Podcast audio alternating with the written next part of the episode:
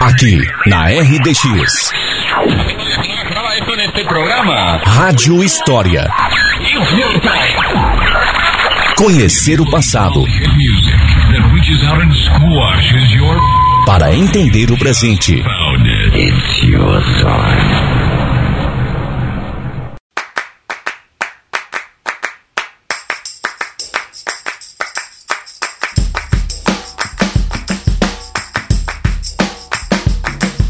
Olá, ouvintes do Rádio História. Se você passou pela rua Antônio Bisinelli, já deve ter visto a chaminé da antiga olaria na margem direita do Rio Iguaçu, um pouco antes da Vila das Tamareiras.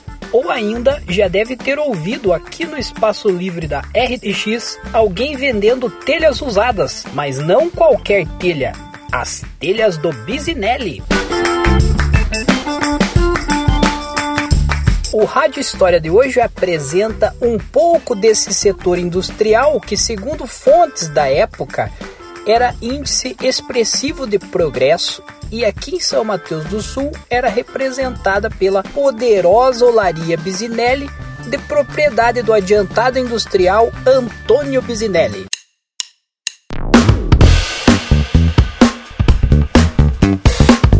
Filho de Alexandre e Antônia Seuzin Bisinelli, nasceu no dia 8 de março de 1886.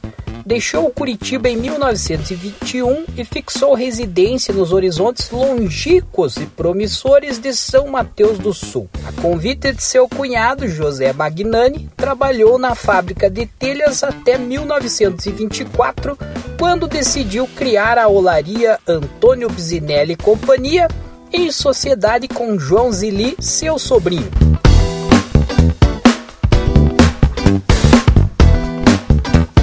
Com 10 funcionários, começaram a produzir tijolos de três tipos: pequeno com dois furos, grande e pequeno maciços, sendo estes para uso na própria olaria para reformas dos fornos que periodicamente precisavam passar por manutenção. Mais tarde, com a utilização de uma pequena prensa manual, começaram a produzir telhas e com o crescimento da demanda na década de 1930, a olaria passou a contar com a primeira prensa da Schmidt feita no Brasil, cujo molde foi produzido na antiga fábrica dos irmãos Miller em Curitiba.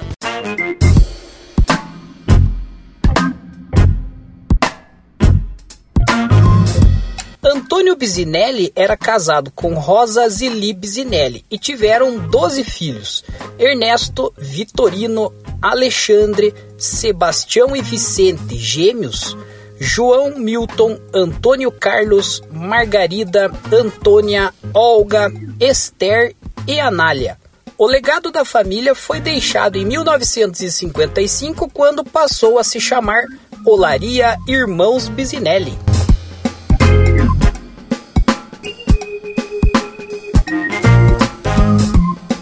Situada na colônia Iguaçu, ficava distante 2 quilômetros do centro da cidade, ligada por uma estrada, hoje chamada Rua Antônio Bisinelli. Localizada na margem direita do rio Iguaçu, a olaria era uma das melhores do interior do Paraná. Segundo alguns textos da época, era aparelhada com maquinismos modernos e seus produtos de fino acabamento e qualidade superior encontravam franca aceitação tanto aqui como em cidades vizinhas.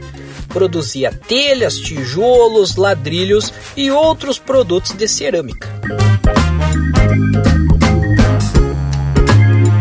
A retirada da argila próxima às margens do rio Iguaçu era feita manualmente e carregada em grandes carroças até a olaria. Na década de 1970, a olaria passou a contar com um caminhão basculante e uma retroescavadeira, o que possibilitou o aumento da produção. Nessa época, contava com os mesmos três fornos já existentes em sua fundação, sendo dois deles fechados que ficaram reservados à produção de telhas cada qual com capacidade para 8 mil unidades.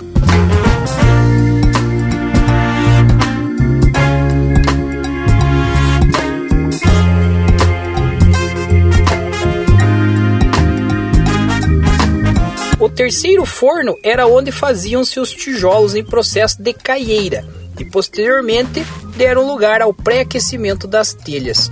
Em média, o processo levava aproximadamente seis dias para a queima total das telhas.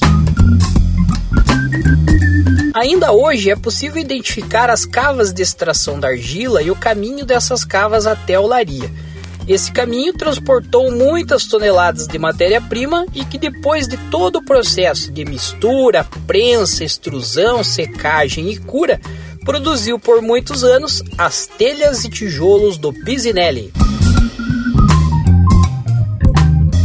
Além da chaminé imponente que ainda resiste ao tempo, é possível ver os barracões que protegiam os fornos e estufas de secagem das telhas.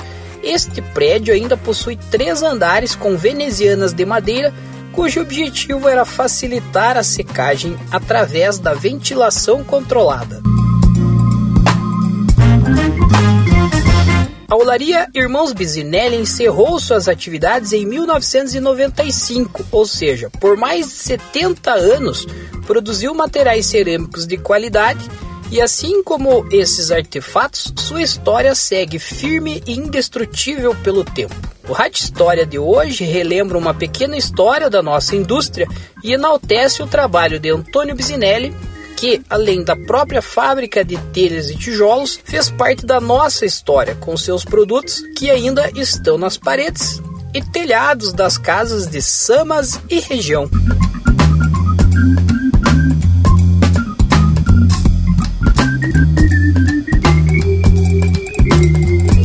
Esse episódio contou com a colaboração da professora Hilda Jocelyn Digner da Comune da Casa da Memória, que gentilmente nos forneceu materiais para esta pesquisa, e ainda Silmar Bisinelli, que também complementou com algumas informações.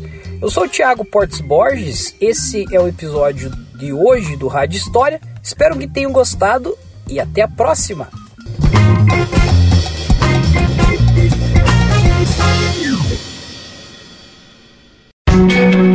Para ouvir todos os episódios da Rádio História que já foram ao ar, acesse o Spotify e pesquise por Rádio História RDX FM.